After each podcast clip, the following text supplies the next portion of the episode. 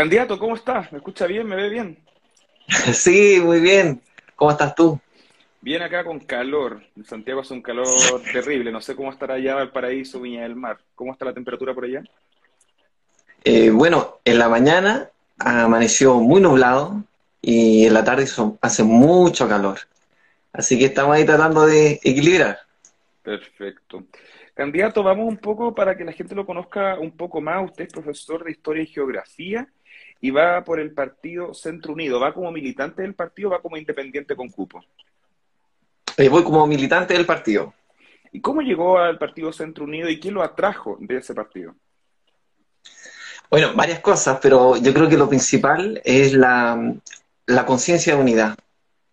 Particularmente en estos contextos donde tenemos grandes desafíos como humanidad, eh, la conciencia de unidad del centro, del equilibrio, o de lo que algunos llaman el camino medio, el camino del corazón, eh, que apunta a equilibrar nuestras vidas y apunta a equilibrar también la vida en comunidad, en este caso eh, expresado a través de la política.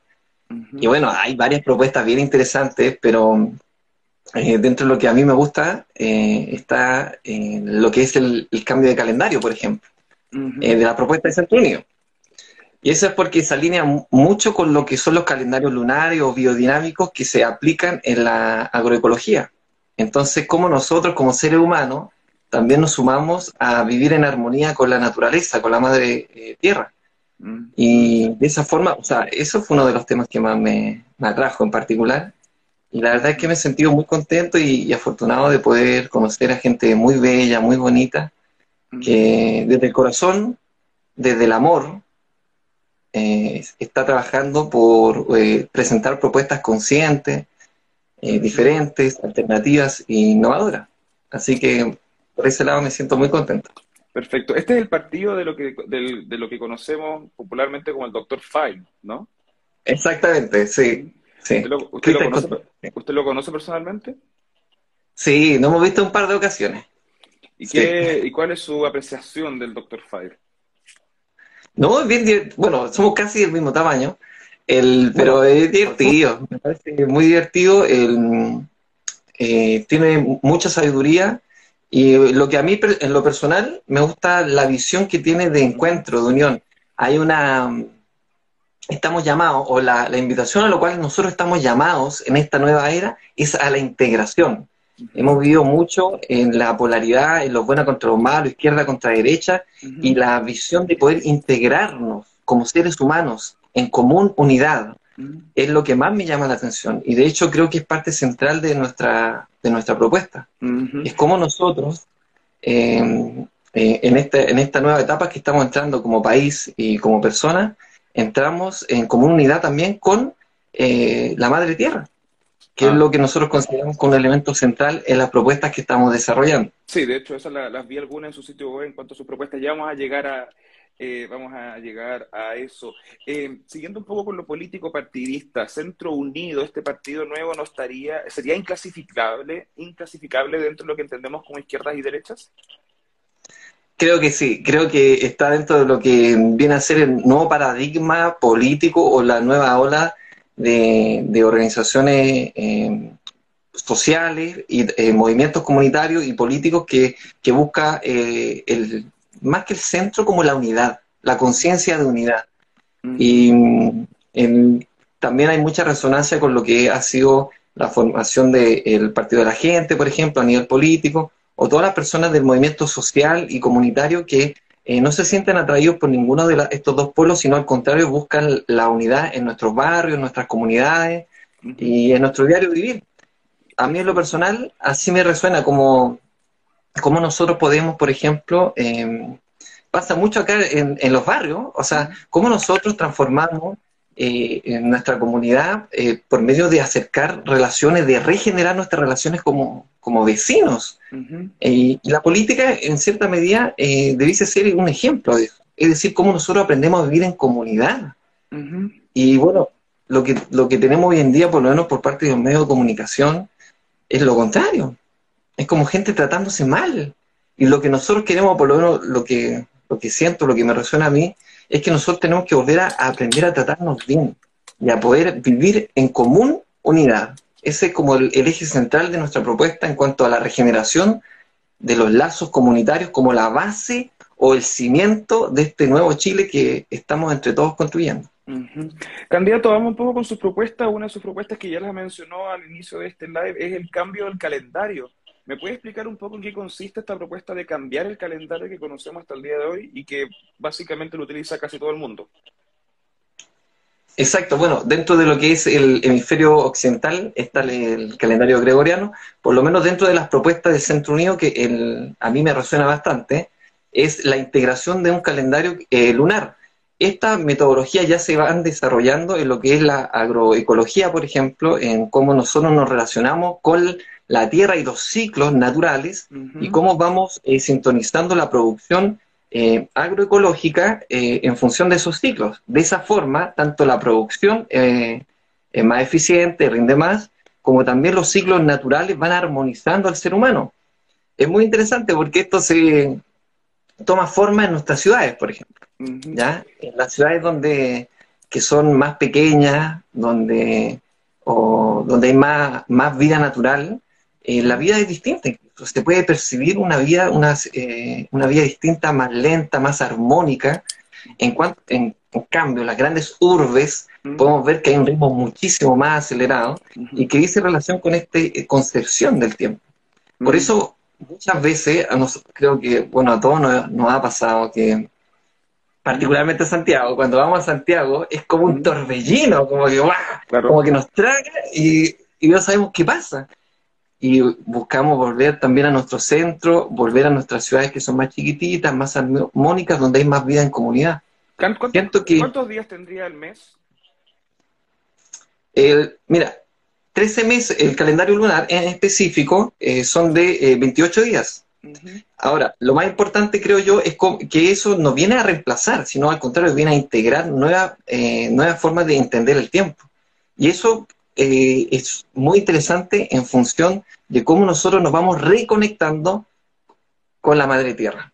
y ese es el eje central de nuestra propuesta. O sea, tendríamos dos calendarios.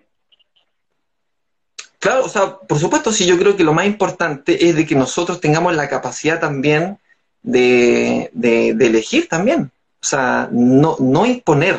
La educación es algo muy importante, por lo menos para desde la propuesta que estamos levantando, eh, no buscamos imponer nada, sino al contrario, como integrar las tecnologías y las disposiciones, el conocimiento, la sabiduría que existe incluso desde nuestro pueblo originario, desde la, sabiduría ancestral, para traer armonía a nuestras vidas, traer armonía a nuestro país. Y eso eh, lo trae la Madre Tierra también. Candidato, considerando la situación sociopolítica y económica que enfrenta el país, ¿considera que una propuesta para cambiar el calendario es prioridad?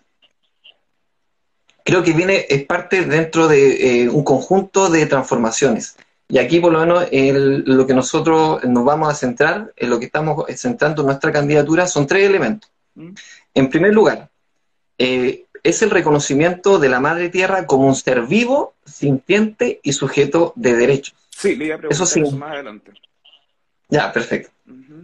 el, bueno, eso aplicado a la modificación de la construcción y la generación de hábitat, es decir, cómo nosotros estamos habitando nuestras ciudades, cómo influye esto en la planificación territorial, la planificación urbana, y de qué forma nosotros también integramos el resguardo y la protección de quebradas, de humedales, de espacios naturales, todo lo que represente eh, volver a vivir en armonía con nuestra madre tierra.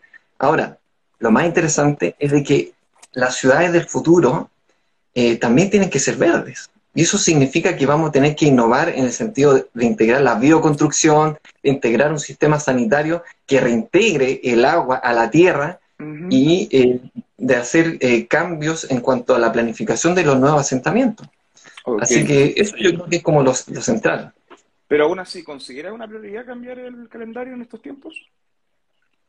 Yo creo que es parte de un conjunto de, medidas que debiesen adoptarse. Pero si me, si me preguntan a mí cuál sería lo central, es que nosotros tenemos una gran urgencia.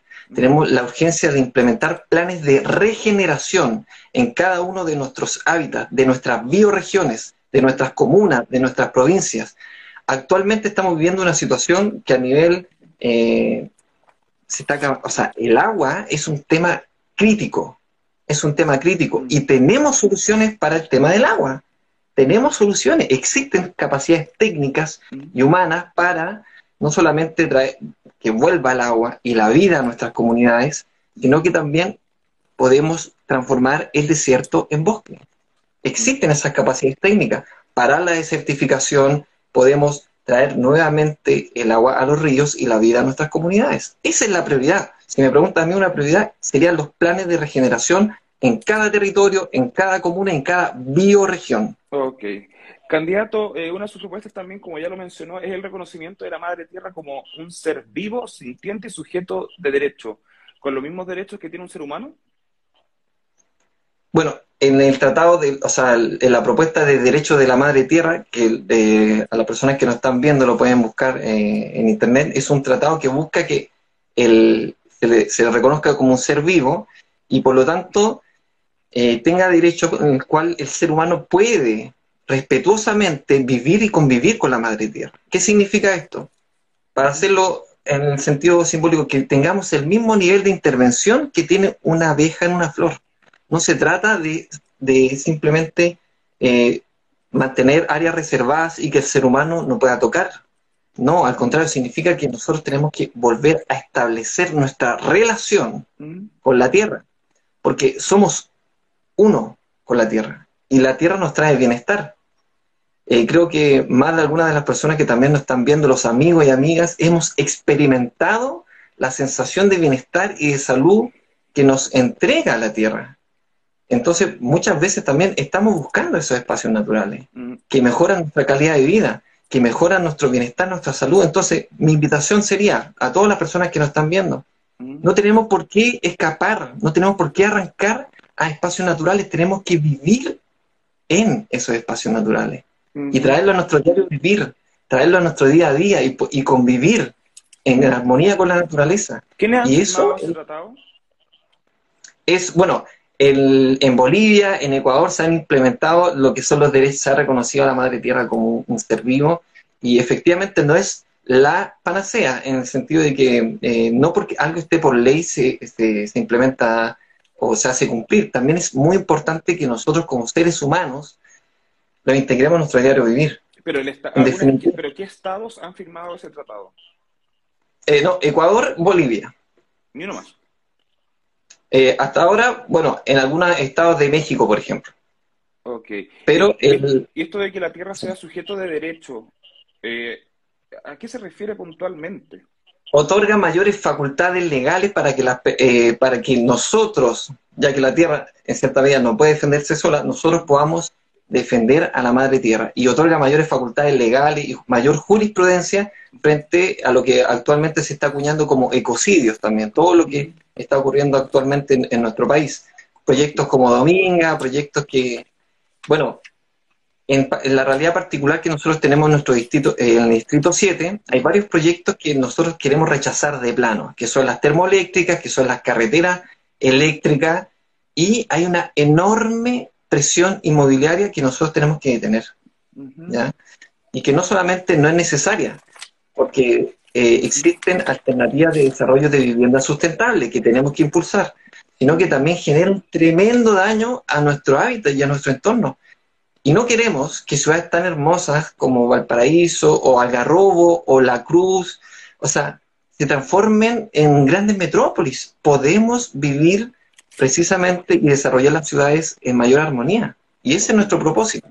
Candidato, eh, el doctor Fay en su momento, cuando era por, hasta aquel entonces todavía candidato presidencial, se paseaba por distintas ferias sin mascarilla e incluso subiendo videos cortando las mascarillas. En ese sentido, ¿qué le parece ese actual? ¿Usted lo comparte? Bueno, el, comparto el hecho de que no es necesario, bueno, y ahora por ley, usar mascarilla en lo que es la, vía pública. Yo no hubiese cortado una mascarilla, pero eso ya es decisión de cada uno. En lo personal, soy muy respetuoso del proyecto de vida que cada persona elija. Creo que cada uno de nosotros es un ser libre y soberano. Y eso es fundamental. Entonces, eh, para mí eso eh, se, expresa tanto eh, en este tema en específico como también en los otros temas que eh, son atingentes en nuestra realidad política nacional. ¿Usted está vacunado? No. ¿Por qué? No estamos vacunados porque eh, consideramos que el experimento de la inoculación es riesgoso. Existen antecedentes que han salido a la luz y que siguen saliendo a la luz, que suponen que la actitud más responsable para nosotros es generar una comisión de investigación que abra el debate público y televisado donde se pongan todos estos antecedentes sobre la mesa. ¿De dónde salen esos antecedentes? Bueno, por ejemplo, desde la, de la sociedad profesional llamada APSIN, que es una, una asociación profesional local de chilenos, que lo pueden buscar también. La científica? Sí.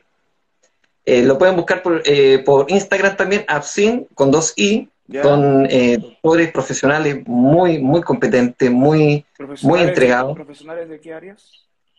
Eh, del área de la salud, investigadores eh, de, de, toda área. También están los amigos de la COMUSAP a nivel global y planetario que entregan una cantidad de antecedentes bastante importante con respecto a la, la otra forma, la otra visión que se está abordando esta pandemia. ¿Y, y por qué planteo esto de manera tan, tan relevante? Tenemos que abrir el debate. Mm. Ya tenemos que abrir el debate público y científico para que se escuchen todas las voces y cada uno en su libertad pueda discernir. Existen eh, formas de abordar esta pandemia que han sido muy exitosas, eh, no solamente a partir de... No, no, necesariamente. El 90% Existen... de la gente que está internada en la UCI ahora y que ha llevado a la región metropolitana a volver a fase 3 es porque no se han vacunado. Bueno, según el último informe del 20 del 10 eh, del MinSal, el último informe del MinSal, que lo pueden descargar en su página web, en la página 11, 12 y 13, eh, eh, entrega lo contrario. ¿Qué entrega? ¿Ya? Entrega que la mayoría de las personas que tú mencionas son las vacunadas. Entonces, todos estos antecedentes son importantes que se abra el debate público y televisado para que todas las personas lo puedan disponer. países nórdicos han podido abordar esta situación de manera altamente exitosa sin generar la medida sin eh, generar la medida de restricción. Pero vacunando. Eh, Bolivia, por ejemplo, también ha utilizado lo que es el dióxido de cloro, está la hidroxicloroquina, está el... Eh, y una... todas las instituciones de salud de este país y del mundo. Exactamente. Exacta, no, no de todo el mundo. Y algo muy importante que tenemos que entender el, y es algo que es importante que nosotros sepamos. el lobby farmacéutico es el lobby más potente después del lobby de las armas que existe en el planeta. Eso no tiene que ver con la efectividad de las vacunas. Usted está planteando que no habría que vacunarse, si bien usted supone que es libre cada uno vacunarse o no, pero está suponiendo que lo mejor eventualmente no sería vacunarse y seguir cosas de la madre tierra. Yo le quiero preguntar, candidato, en relación a su profesión como profesor de historia, ¿no considera como profesor de historia y lo que la historia ha demostrado, lo que ha, lo que ha beneficiado a las vacunas, a la sociedad?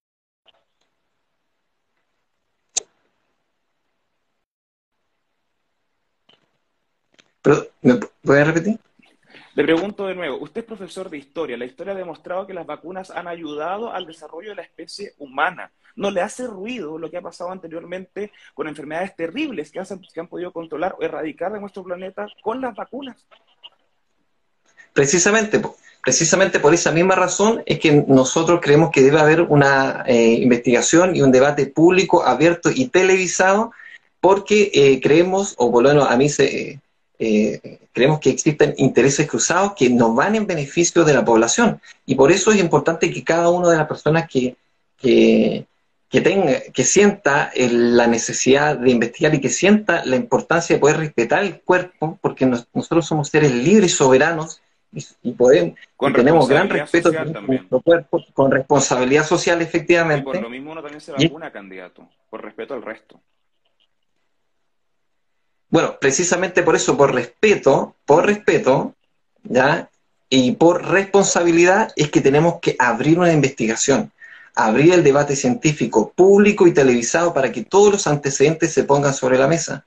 La historia, por lo menos desde, eh, desde, lo, desde las investigaciones que nosotros hemos llevado adelante, eh, plantean que, eh, bueno, con las sociedades profesionales anteriormente nombradas, APSIN, que es lo que lo, pueden, lo pueden ubicar, APSIN con dos I, eh, con la COMUSA y con eh, las distintas organizaciones. Bueno, muy interesante también, importante eh, recordar que Pfizer mm. ha tenido grandes multas precisamente mm. porque eh, hay un gran lobby farmacéutico. Ya, pero, lobby farmacéutico, pero eso es un tema de lobby, no un tema efectivo de las vacunas.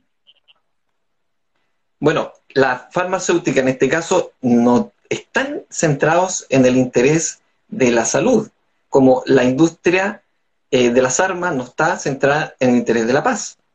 ¿ya? Ellos lucran con eh, la venta de la vacuna. Eso es lo más importante. Entonces, nosotros tenemos que, lo más importante es la vacuna. ¿Candidato, usted hace campaña sin haberse vacunado, contactándose con la gente? Sí. ¿Sin pase de movilidad, entrado a espacio cerrado? No, o sea, yo soy muy respetuoso también por lo menos con lo, con la, con lo que plantean las demás personas. Por ejemplo, si, si usted eh, eh, vamos hacia, si yo entro a tu casa y tú me pides que me, eh, ponga mascarilla, o, si estoy en algún local, lo hago, no tengo absolutamente ningún problema. Respeto la libertad de ¿Cómo entrar al Congreso Nacional sin pase de movilidad? Bueno, nuestro propósito es precisamente que no, no exista ese, el, el pase de inoculación, ¿ya? Porque creemos que la movilidad es un derecho humano y que no puede ser eh, detenido por ningún tipo de, control estatal. Aquí lo que está en juego es el control o la libertad del ser humano, con la excusa de la salud. Si nosotros seguimos eh, entregándole mayores poderes al Estado para que limite los derechos y las libertades de las personas, efectivamente lo que va a pasar es que vamos a entrar cada vez más en regímenes más autoritarios creemos que estos derechos son o sea, no podemos transar estos derechos. ¿Usted cree en la pandemia? ¿Cómo? ¿Usted cree en la pandemia? Por supuesto, y lo más interesante es que tenemos soluciones. Las experiencias del otro, las experiencias de los otros países nos muestran que, en particular, lo que es el, dióxido de cloro ha sido de tremendo éxito. El dióxido en de Bolivia. el dióxido de cloro fue refutado en Estados Unidos, luego lo de Trump, refutado en Brasil, luego lo de Bolsonaro, refutado por Maduro incluso. No, no hay mucho respaldo a esa propuesta. Bueno, por lo menos desde, desde los antecedentes que nosotros manejamos y que queremos poner a disposición también de toda la población chilena, es de que sí existe un gran respaldo y precisamente es una de las grandes soluciones. Lo que pasa, candidato, es que siempre va a haber respaldo en los documentos a los que ustedes recurren porque ustedes no creen los documentos oficiales. Entonces, es una discusión imposible tenerlo en televisión, por ejemplo, discutiendo cosas que en realidad no tienen ni un sustento, sino que sus posiciones no han seguido la metodología científica para corroborarlo. Y en general siempre recurren a la argumentación del lobby de la farmacéutica, y ese es otro tema probablemente conectado, pero no ante la eficacia de las vacunas. Encuentro arriesgado candidato, y se lo digo con todo el respeto que, que compone esta entrevista. Usted está haciendo campaña sin la vacuna, juntándose con gente para aspirar a un cargo público. Sí, estamos conscientes de aquello y lo hacemos con, eh, con, toda la, eh, con toda la voluntad porque creemos en lo que estamos diciendo. Y creemos también en los informes que han emitido, por ejemplo, organismos públicos como el MinStal del 20 de este mes, que habla sobre que la mayor cantidad de las personas que están efectivamente en los hospitales son personas con las vacunas. No, con su, no con su plan de vacunación completo, que es distinto. Lo pueden revisar el informe de MinSal del 20 de este mes, el informe del Instituto eh, de, Salud Pública, que después fue bajada de la página y que después se restituyó, que planteaba, por ejemplo, que eh, no era recomendable la inoculación experimental en nuestros niños, que no era recomendable. Ese informe luego se bajó. Bueno, eh, a eso estamos hablando porque existen antecedentes contrapuestos que creemos que tienen que ser puestos sobre la mesa para que exista un debate público y científico. No, cree, no solamente una, una sola parte, sino ambas. Y que integren estas dos visiones y las personas podamos ser capaces también de tomar la libre determinación. Cada uno es libre y soberano de hacer con su cuerpo.